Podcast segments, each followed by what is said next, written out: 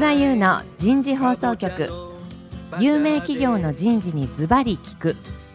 年間約500社を訪問し続けている人事のスペシャリストでありシンガーソングライターとしても活躍する楠田優が有名企業の人事を招いて企業が抱える課題や実際の事例を紹介しながら解決策を模索していきます。この番組は日本オラクル株式会社株式会社ワークスジャパン。株式会社マネジメントサービスセンター。株式会社コーチ A の提供でお送りいたします。管理職の僕があとはやるから。楠田優の人事放送局有名企業の人事にズバリ聞く、えー、パーソナリティの楠田優です、えー、今日も東京港区の日本オラクルさん14階のフロアからえー、皆様に、えー、お送りしていきます。えー、テーマは、前回と引き続き、人事の変革とチェンジエージェントです。で、今日のテーマは特に、エンゲージメントについて、えー、皆さんと話をしていきたいと思います。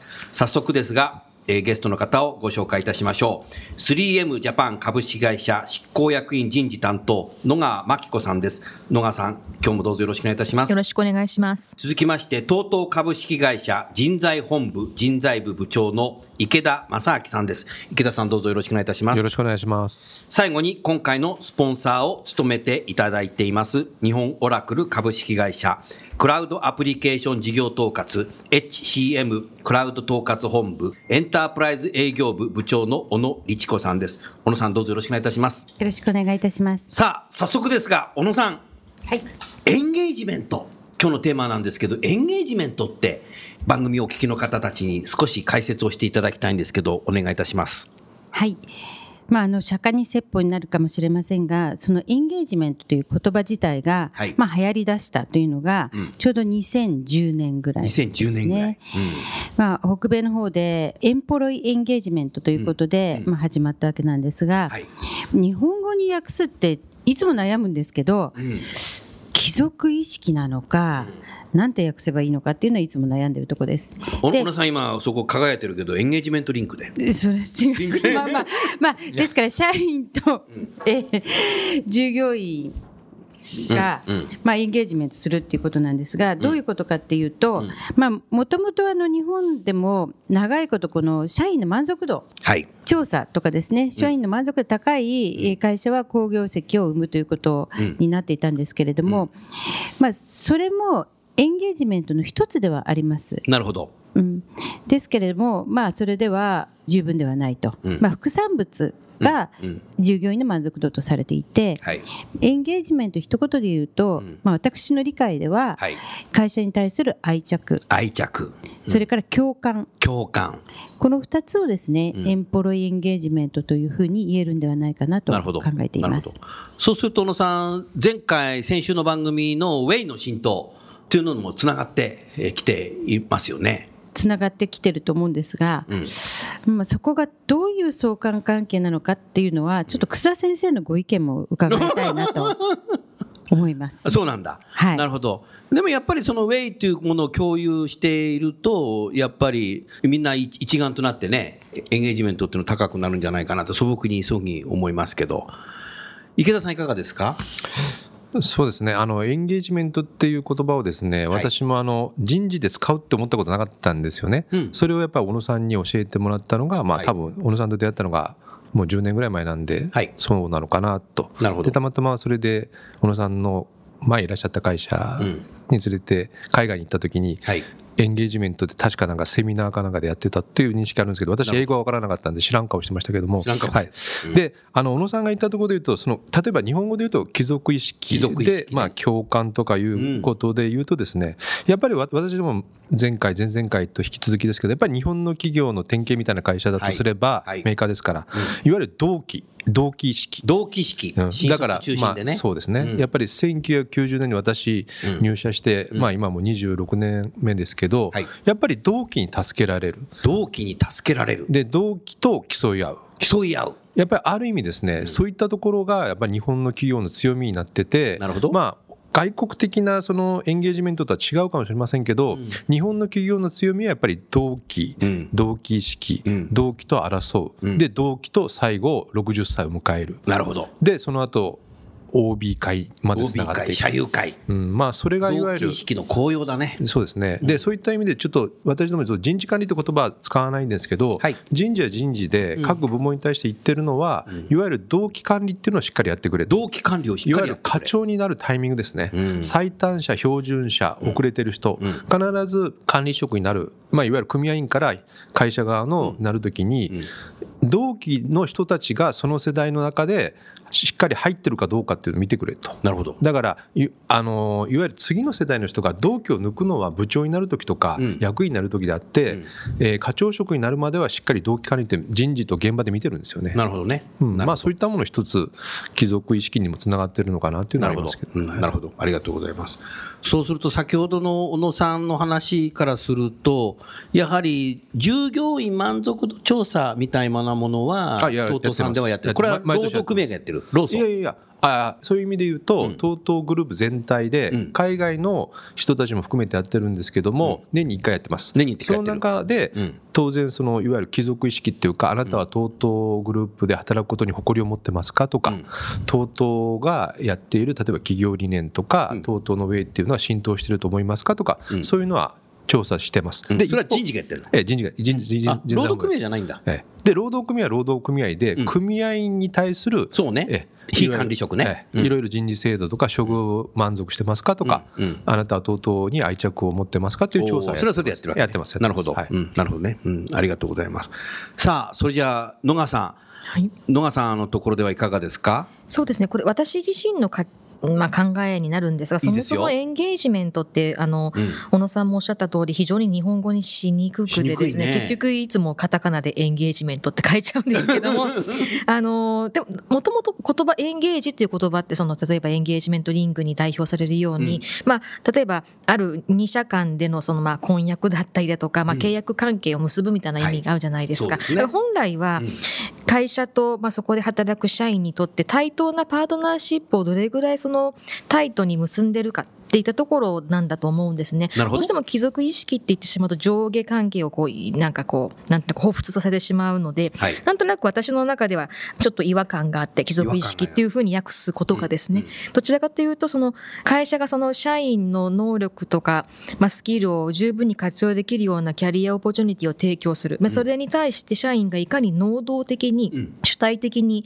パフォーマンスを発揮するかっていうので本当はエンゲージメントって測るべきなんだろうなと思うのですが実際行われているのは、会社が例えばエンゲージメントサーベイと銘打ってサーベイとまあ、サーベイを一方的に会社側が社員に対して聞くっていうのをやってしまってるが手前、まあ、どうしてもなんとなくこう、まあ、満足度調査みたいなものにすり替えられてしまったり混同してしまうのがなんとなくこう私はじゃあ自分がそれをやっていてちょっとまあ違和感を感じるところではあるんですが、まあ、本来はおそれをやることによって人事は、あの、満足度高くなっちゃうかもしれない。そうですね。なので、その、その辺はすごくこう、エンゲージメントの取り扱い方っていうのは実はすごく難しいものだなっていうのは日々痛感をしていなるほどますね。。なるほどね。そうすると、個人的な意見でも構わないんですけど、野川さん、そのエンゲージメントを高める手法っていうのは、どんなものがあるんだろう？うん、非常に難しいですね。だからそれを例えば満足度というものにすり替えてしまうのであれば、いくらでもやり方があって、まあそれは例えば福利厚生の充実であったりだとか、はいね。あの、まあ多様な働き方に対応するようなその実際在宅勤務みたいなのを導入するとかって、アクションとしてはいくらでもあるんですが、はい。そのエンゲージメントそのものをもし本当に追求するのであれば、ハードな面での整備だけではなくてソフト面で例えば、はい。あの、いい仕事をした人にはタイムリーにリコグナイズ、その評価、表彰をするものを、まあ、やったりとか。なるほどそれ例えばアアワードみたいなアワード。でそれもなんか金銭を単にこう与えてあげるのではなくて、その、この人こんなにいい仕事をしましたよっていうのをその全世界に知らしめるだとか。承認していくっていうでそうですねね認めてあげる認めてあげるようなソフト面でのその盛り上げ方みたいなのが非常に実は軸として大事なんじゃないかなと。思いますね。なるほどはい。小野さん、今のお二方の話を聞いていて、何かご意見ありますか？はい、そうですね。あの、エンゲージメントを高める、まあ、ステップ論みたいなものがあるんですけれども、はいまあ、基本的に言われていることっていうのは、まずは、その、エンポイロイエンゲージメントを高めるのは、えーハイパフォーマー、はい。にまずはエンゲージメントしてもらうことが重要だと、ハイパフォーマーにね。はいうん言われています、うんそれから2つ目っていうのが、まずはトップレイヤーって言いますけど役員役員。ここにエンゲージメントを高めていくなるほど。で3つ目っていうのが、うん。その役員の下のところのファーストラインマネージャー。なるほど。ここにエンゲージメントを高めていくっていうこの3つのステップをまずはやって、うん。その後全社員に広げていくっていうのが成功しますと。なるほど。いうふうに言われていて、うん。最終的に例えばエンゲージメントの本当に高い組織を作れるとしたら、まあ、好業績って一体どれぐらいのことを言うの？っていうと数字的には200%以上、200%以上。はい、の効果があるというふうに、まあ、ハーバードビジネスレビューとかでは言われているなん。ですね。なるほど。でその200%以上出るようになったら、うんその後何が起こっていくかっていうと、んクリエイティブシップということで、イノベーションに結びつけられるというふうに言われているので、非常にこのエンゲージメントというのが今注目されているクリエイティブシップって本が出てますね出たね。はいなんか、アメリカで一緒に食事したね。そうですねね。ボブ・キリファーそうそうそう、はい一緒にね。うん。そうすると、お小野さん、その、なんていうのかな、今の話っていうのは、いいわゆるタレントマネジメントと何か関係性がしあるね。そうですね、まあ、エンゲージメントを、まあ、促進するのが一つこうタレントマネジメントというふうに言われていまして、なるほど。まあ、オラクルの得意とするところですが、まあ、はい最初もいろいろとお話ししたように、まあ、データドリブンで、うえー見える化をしていく見える化していく。えーそこができてこないと、うんまあ、ハイパフォーマーって何なのって売り上げを上げた人ってそうじゃないですよね。うん。そのビジョンに対して、まあ、コミットメントして、はい。で会社の方向性に合わせていくっていうことが重要なので、うん。まあ、オラクルでも、まあ、評価の高い人っていうのはどういう人かっていうと、うん。えーオラクルへの信頼が高い人って信頼が高い人。うん。言われていますので、はい。まあ、好業績業績だけではないというふうに思っています。なるほどねまあ、会社へし信頼している人が、うんまあ、エンゲージメントしている人っていうカテゴリーになってくるのかなとうん理解してます。なるほど。ありがとうございます。池田さん、今の小野さんの話を聞いていて、何かご意見ありますか、いわゆるそのハイパフォーマーとか、ハイパフォーマーまあまあ、いわゆるそのクリエイティブな人うん。とかはファーストレイヤーという話だったんですけど、うん。まあ、うちの会社ってやっぱりそういう個人うん。をうん。特別そのスーパーマンとかうん。ヒーローを作らない会社なんですよね。うん。いわゆるウォシュレット開発であったり、今エコボタンっていうのがありまして、はい。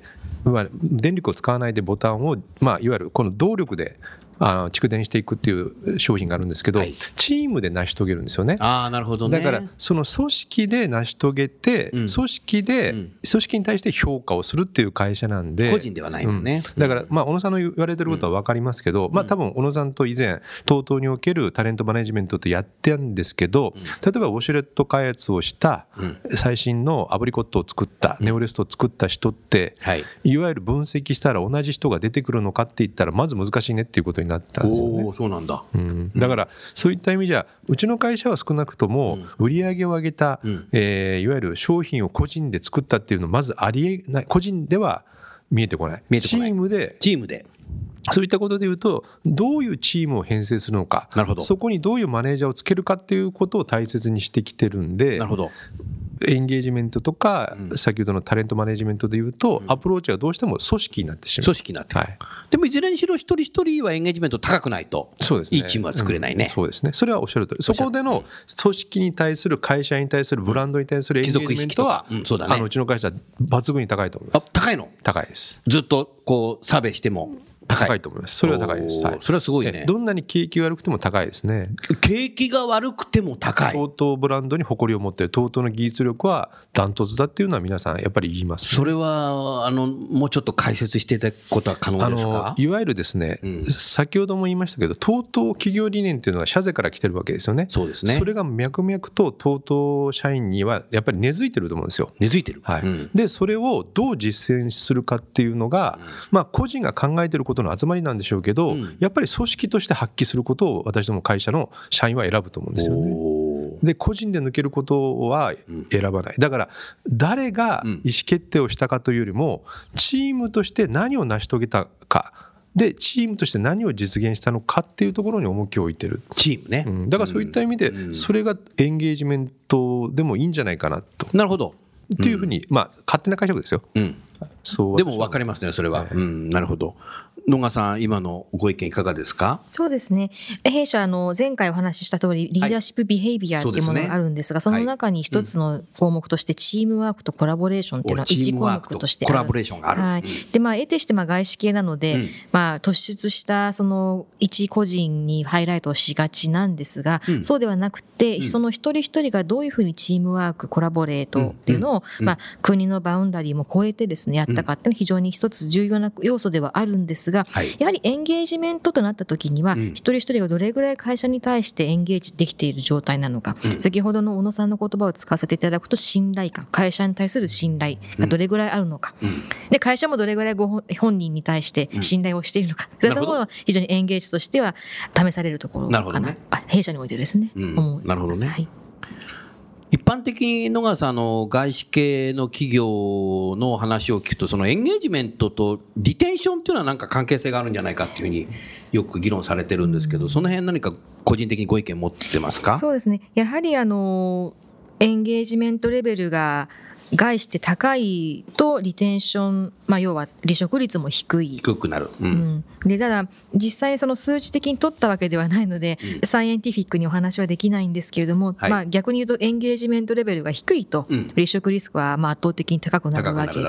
あのまあ私がそうですね。ね。はい。前にいた会社の例だとか今の会社と比べてみてもエンゲージメントレベルが高い低いによって離職率高い低いっていうのは、まあ、相関関係はある程度あるんじゃないかなというふうには思います。なるほど。はい。そうすると池田さん、ね、トトさんだと同期という形の中で、やはりね、雇用が高い、雇用してるから、やはりリテンションという意味では、やっぱり日本企業ですから、圧倒的に、ね、退職していく人っていうのは多分少ない少ないですね。ということで、少ないですね。その中でやっぱりチームっていうのを大切にしてる。そうですね、まあ、うち、まあ、いわゆる離職率、各世代見ても大体一桁なんですね、8%。おおなるほどね。だから、まあ、いわゆる入社して60歳の定年を迎えるん、非常に同期っていうところを見てるっていうところが歴史も100年ですから、ねいわゆる OB 社友もう会、大変ですよ、それは。たくさんいらっしゃる。え私があの人材部長としてうん。OB 会のいわゆるお世話役なんで、なるほど。まあ、まあ、こき使われますけども。いや、池田さん、え？これ、ラジオですから、OB の方も聞いてらっしゃるあそうですかね、はい。でも非常にですねやっぱりそれはそれで、うん。それいろんなことを教えていただくいわゆる同期の大切さ、先輩後輩のありがたみっていうのをですね。なるほど、えー100年企業のはい日本企業らしいところですよね。うん。だからまあそのあたりを含めてだからそのやっぱり小野さんがまあおっしゃったこととか野川さんおっしゃったことは非常に分かるんですけど担当として。いわゆるそのエンゲージメントっていうところを考えるにあたっていわゆる個人と組織で会社。そこをバランスよくどう結びつけていくのかっていったところかなと、でうちの会社もですねやっぱり確かに最近業績がいいんで、はい。い、わゆる社員意識調査も高いです。高い。高い、うん。高いけどそれだけじゃないと思うんですね。先ほど先生にお話したように、あ悪い時あのリーマンショック後ってとうとうもう赤字に初めてなったんですけども、はい。あの時もやっぱり TOTO の離職率はそんなに悪くない、ん。いわゆる社員意識調査も悪くなかったんですよね、はい。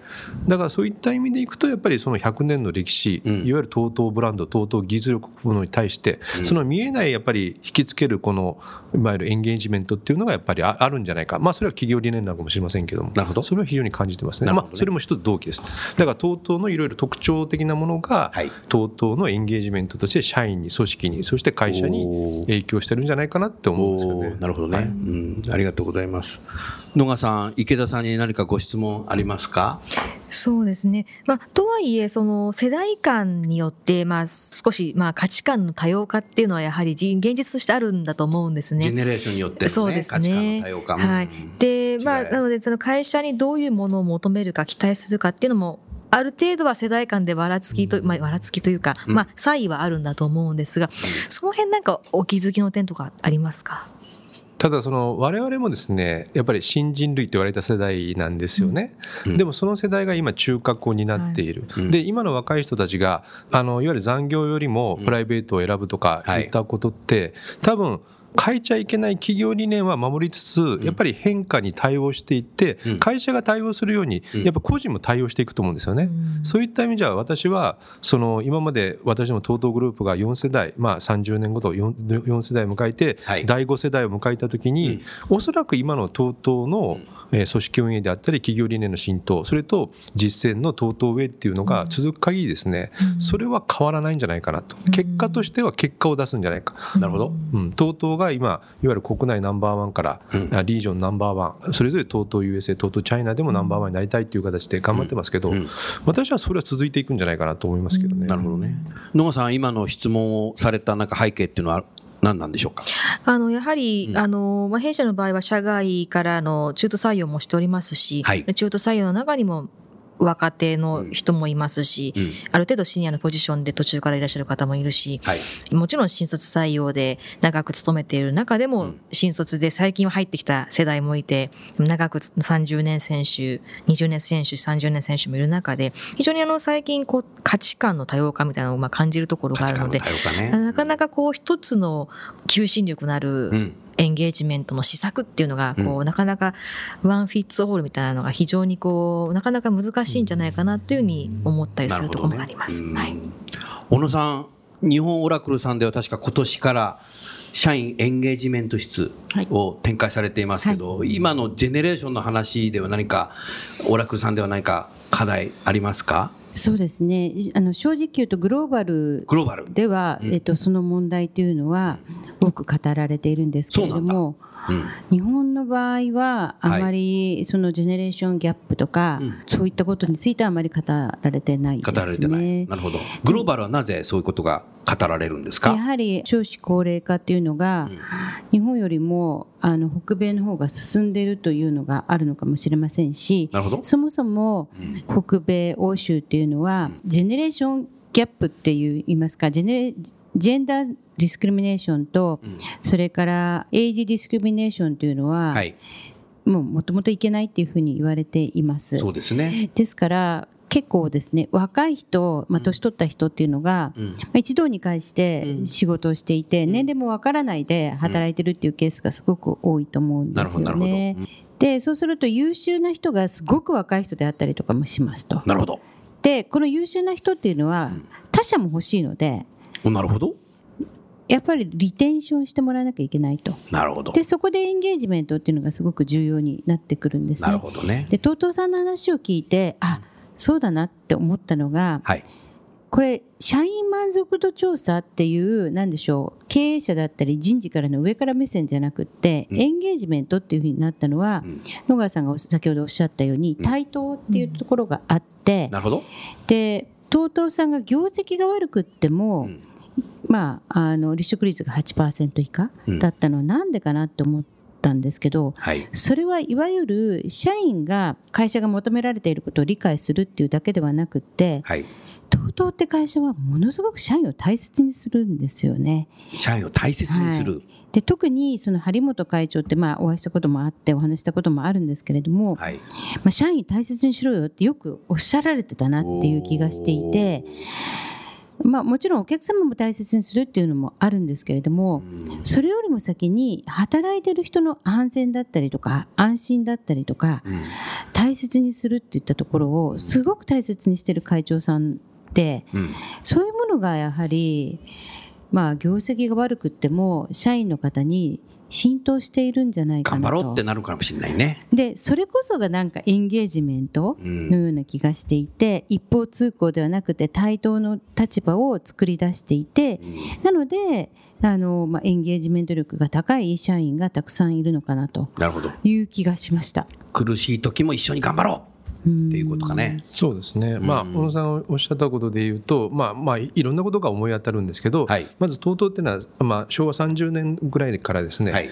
社長とか部長とか言わないんですよね、張本さん、池田さん、さん付け活動なんですよ。今も池田さん自身も社長にさん付けいで。や社長と言ったことないですよ。社長で言ったことない。北村さんとかお張本さんとか、早いね。私の上司の常務成清さんフラットだね。まあ、そういった形であるのといわゆるやっぱり上の人たちがはい。声かけをしてくれるんですよ。おどうだ？かが声掛けをする。下はやっぱり声かけにくいじゃないですか。そりゃそうだ。うん、だからやっぱり上の方が若い人たちに、だから、まあ、例えば社長は我々北村さんと狩本さん経営陣が私たちに対する気は使いませんけどその下の人たちに対して積極的に飲みに行こうやとか。どうか元気かとか、まあ、例えばタバコ部屋であったらもう普通に声かけて、で何かあったらちょっと部長に言うとかですね。そういうやっぱり気遣いがすごいですね。なるほどね。それと私自身もやっぱり若い人たちをすごいこう飲みに連れて行ったり、いろんな仕事をして、まあ、だからその仕事の指導なんてあんまりしないです。それ直属の課長がやる仕事だし、まあ、そういった意味では非常にこう社員を大切にするっていうところもあるし、もうあとうちの会社は先ほど夏祭りとかリモデルフェアとかあったんですけど、やっぱり運動会とかもやってるわけです運動会やってんの？今もやってんの？いやってます。慰安旅行。慰安旅行。うん、で忘年会とか、ん。送別会とか歓迎会とかもう全て行事がガーッと入ってるんですよ。そういった意味じゃそれぞれの人たちとの社員の人たちと経営陣も含めたところの接点が極めて近い。なるほど。そういったところはまあうちの会社の特徴なのかもしれませんね。特徴かもしれないね。うん。であの私もちょっと正確なことはまああれなんですけど TOTO ってどんなに業績が悪い時も、ん管理職のまあ、いわゆる賃金カットはしたことありますけども、はい社員に対して一切何もカットしてないんですよ。今までそう。やってないです。やってないです。でかつ一人も会社都合で辞めさせた社員いないんですよ。だからもうどんなに景気が悪くても経営陣とか管理職は申し訳ないっていうのがあっても、社員に絶対幸せを生かせない。いかない。はい、それはもう徹底した会社人に対してきちっとね、そうですね、サポートされてるね。うん。だから人をそうそうするとね、池田さんさ、今、先ほどの野川さんの話じゃないけど、ジェネレーションということで考えると、若い人たちでなんか運動会行きたくないなとか、えー忘年会とか行きたくないんですけどって、そういう社員いないいやあのね私が知る範囲ではですね、他の会社ほどね、忘年会とか新年会とか歓迎会とか、行きたくないとかいうのは聞かないですね。逆に採用基準ってそういうのがあるのかもしれないね。それはないのいやそれはないんですけど忘年会ありますみたいな。いやもう最初からそれ OK じゃないと取らないとかさそんなのないですあそれはないない一応、一応お約束で聞いただけ。うんいやただですね、いや私も採用の課長やってたからあれなんですけど、はいわゆる内定者の時から大切にするんですよ。内定者から大切にする。例えば、少しお話聞き例えば10月したいですね1日に内定式ありますよありね。ますねその前に内内定のことがあって、まあ、ちょっと経団連の方に申し訳ないですけど、とうとうもやっぱり優秀な社員をやっぱり囲い込むんですよねも。ちろんそうですよ。その時に、その時から私とか部長、当時の部長が、しっかり一人一人、とうとうって100人総合職取るとすると、本体で、その人たちの名前を覚えて、いろいろ声かけをするんですよ。で、引きつける。で、内定式で、私がやってる時とかはもう難しいことやらないですよ。まあ、いわゆる内定書を渡して、あと、懇親会は社長、会長来てくれるんですよ。え？内定式の懇親会。内定式の懇親会に社長、会長が来る。はい。で、社長、会長もそのな学生に対して声をかける？そうです。お井上君か、頑張れよとか言って、大学どこだとか、東大です。おお前、勉強できるなとか言って、勉強できる早稲田だったら、お前、後輩だなとか言ってですね、嬉しいじゃないですか。それはすごいな、ある意味ね。で、先ほどのちょっと同期の話じゃないんですけど、同期こんだけ大企業ですごく家族的になってるなっていうふうに思いましたね。うん、で私の時なんて、次飛行機でみんな帰るじゃないですか東京まで、あ北九州の小倉でわざわざ内定式やるんですよ。入社式もそうなんですけど、うちは本社が北九州。そうだね。そうすると、飛行機で帰るまで先生何やると思う？みんなで同期意識を高めるために、ドッジボール大会やるんですよ。え？本当に？全国で技術系とか営業職とかいろんな東西、大阪東京で採用されいろいろあるじゃない九州で、みんな一度に返すのはその時初めてなんですよね内定式の時。その時にドッジボールをしてみんなで対抗戦やらせるんですよ。学生同士でね。学生同士。いや私が入ったらちょっと負けいや邪魔になるだけじゃない。私はだから審判になります。審判になって笛を吹いてピピーとか言ってやるんですけどあやるんだ。ものすごくみんな一生懸命やりますよ、それ面白いね。ええまあ、やっぱりそういったことを非常に、エンゲージメント高まっちゃいますね。うん。だからやっぱりそういったところのやっぱり体育会系体育会系なのかね？いやいやそういうことはない。いやいやさ体育会系だったらですねもっといろんな会社行くんですけど、まあまあ体育会系、まあ、元気な子が多いですよね。元気な子。ええ。いやだだからそういった意味であの我々の会社が非常に大切にしてる。定時期からもうね同期意識高揚してるんだ、ね、あもうそれはすごいですよだから研修もやっぱりうちの会社入社して、うん。ほぼ1か月間そのグループ会社の社員を含めると280人がいますけど、はい。合同でずっと研修やるんですよ。だからすごい盛り上がりますよね。で、その最後の、まあ、いろんなプログラムあるんで、2週間必ずみんな一緒なんですよ。うん。最後は各チームごとにはい、どんなことをやったかっていうのを、うん。いわゆる人事担当というか、まあ、まあ、採用担当とか、うん。人材部長、役員向けに、うん。こんなことやりました、これから頑張りますってみんな宣言するんですよね。なるほどだね。から宗教とかじゃなくてですうんねわかるわかる。非常にこうなんていうのかなロイヤリティを上げていくんですそこでね、まあそこからスタートしますからね、はい、まあ幸いにも日本は3月に学校が卒業で3月に決算の会社も多いのでもうカレンダー通り1日目来ると4月1日新入社員入社式っていうのが多分あるのでこの決算と多分なんていうのかな学校の卒業の時期を変えない限り多分新卒中心っていうのはなくならないんだろうなというふうに思うし、まあ新卒中心をやめようっていうね主張の会社もありますけども、まあ毎月桜が咲かない限り多分新卒は多分残っていくんだろうなというふうに私は思ってるんですけど多分日本企業のここは強みなんいやだろうね。もうおっしゃる通り強みだと思います、あのうん多分ね。終身雇用とかがいいかどうかは別としてそれは別としてね、はいはい。なるほど。でもそれ海外に展開していくのは難しいかもしれないね。いやそれはもう難しいと思います、うん。あのやっぱり海外から来られた方はやっぱりそのブルーカラーの人たちは確かにこう比較的長く勤めてますけど、はい。い、わゆるこうハイパフォーマーの方とか、うんホワイト、ホワイト。カラーの方々は当然 TOTO もやっぱり流流動人材の方ですけどでもその方々でも TOTO で働くことに非常にロイヤリティを持って働いて、はい。その方もラジオ体操やってるんラジオ体操やってないと思いますけど。ラジオ体操やってないけど。ただ彼らもですね、日本に呼ばれるんですよ、うん。日本に呼ばれて社長と懇談会でお話をしたりあ。先ほど言ったようにいわゆる CS 大会で。それはナショナルスタッフにとっても、いやもうそうですよ。選ばれたね。でちゃんとですね北九州なんで湯布院に連れて行ったりです。ねいうふうに連れてくる。福岡に行ってあキャンダルシティとか。に入社すればよかった いやだから非常にですねもうウェルカムなんですよ。ウェルカム。もう新入社員もウェルカム。内定者もウェルカム、海外のスタッフもウェルカム、うん。それを社員を挙げて会社を挙げてやるんですよ、それがですね不自然じゃないんですかうちの会社。は自然にやってんだ。はい自然にやってます、うん。野川さん、今の話聞いてていかがですか？素晴らしいですね。素晴らしいね。日本企業の鏡ですね。鏡だね。うん、なるほどね。うん、ありがとうございます。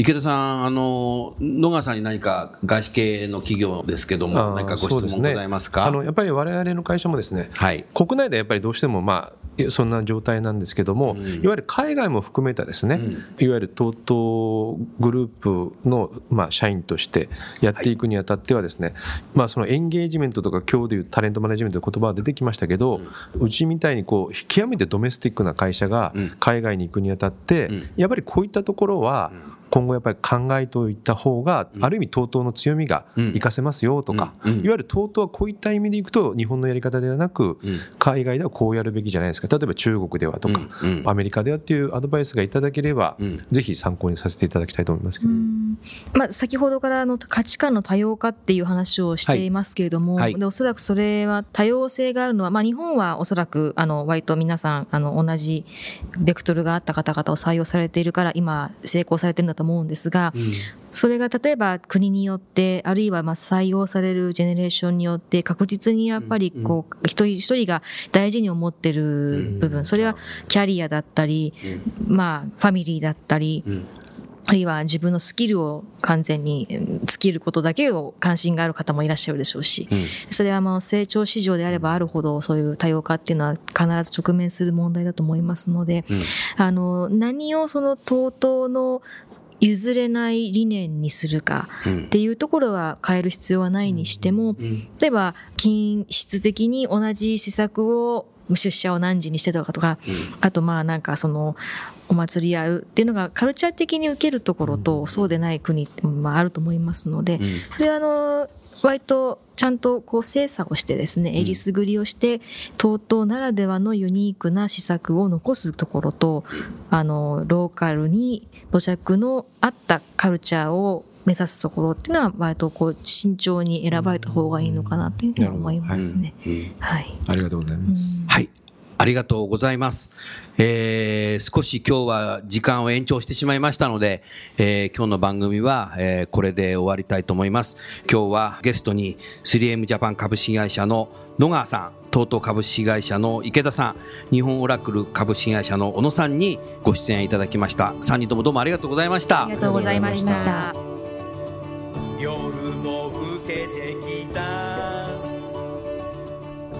今回のお話はいかがでしたか？